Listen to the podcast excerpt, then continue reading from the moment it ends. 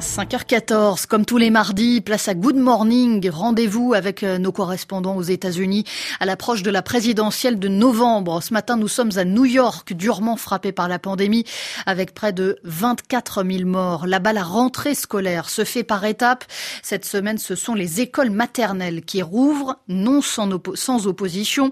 Louvna Anaki, les enseignants hein, ne veulent pas d'une rentrée des classes en présentiel. Oui, depuis que le maire a annoncé cet été que la ville optait pour le présentiel, les enseignants, les syndicats protestent. Il faut savoir que New York dispose du plus vaste système scolaire du pays avec, comme vous le disiez, plus d'un million d'élèves, mais c'est aussi l'un des plus inégalitaires. Souvent, les écoles publiques disposent de peu de moyens. Certaines salles de classe n'ont pas de fenêtres ou de ventilation, ce qui pose beaucoup de questions, comme l'explique Jane Taylor. Elle est enseignante dans une école primaire de Manhattan. On sait qu'on travaille dans des conditions dangereuses.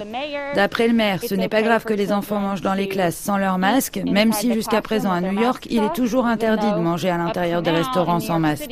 Et donc, on est nombreux à avoir peur d'avoir les enfants sans masque dans des salles très peu ventilées. Des dépistages automatiques avaient également été promis, mais finalement ce sera aléatoire. Euh, selon les syndicats, il n'y a pas assez d'infirmières dans les écoles et les enseignants n'ont pas été suffisamment formés.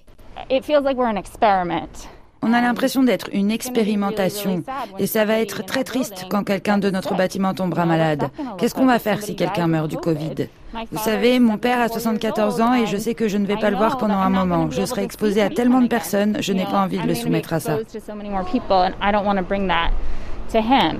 Alors Loubna, hein, les professeurs préfèrent donc que tout l'apprentissage se fasse en ligne en fait, ce qu'ils veulent, c'est commencer l'année en ligne pour avoir le temps de bien préparer le retour en présentiel dans de meilleures conditions. C'est ça qu'ils reprochent au maire. Ils estiment que Bill de Blasio a voulu ouvrir les écoles coûte que coûte et le fait que la date de la rentrée a été changée au moins trois fois, puis finalement, à la dernière minute, le maire a décidé de décaler les rentrées des écoles primaires, des collèges et des lycées. Tout ça donne l'impression aux enseignants que la rentrée est mal gérée. Et les parents dans cette affaire, quel choix peuvent-ils faire? Alors, les parents ont le choix entre une formule hybride où les enfants passent 2-3 jours à l'école et le reste de la semaine tout se fait en ligne, ou alors un enseignement 100% à distance. Près de 60% des parents ont choisi d'envoyer leurs enfants à l'école, beaucoup parce qu'ils n'ont tout simplement pas le choix s'ils travaillent et qu'ils n'ont personne pour rester avec leurs enfants ou qu'ils n'ont pas accès à Internet. Et comme Julia Alborès, certains estiment que c'est ce qu'il y a de mieux pour leurs enfants, retrouver un semblant de vie normale. Je crois que c'était vraiment dur pour eux d'être dans leur chambre sur une chaise devant un ordinateur toute la journée. Je crois que ça les fatiguait et ça les a affectés sur le plan émotionnel. Mon fils Emilio, parfois, il se met à pleurer. Et même si on veut éviter tout risque pour nous, nos voisins et la communauté, on devrait prendre en compte leur santé mentale.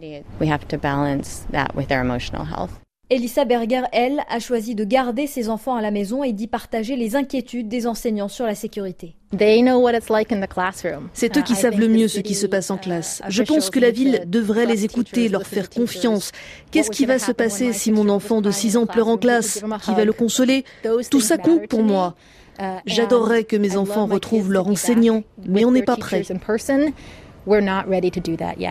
Le week-end dernier, encore plusieurs manifestations d'enseignants et de parents ont eu lieu à New York. Ils espèrent encore convaincre le maire de retarder la rentrée en présentiel quelques semaines, le temps d'être sûr que tout est en place et éviter de devoir refermer les écoles à nouveau à cause d'éventuelles contaminations. Loubna Anaki, correspondante d'RFI à New York, c'était Good Morning, chronique à retrouver sur notre site rfi.fr.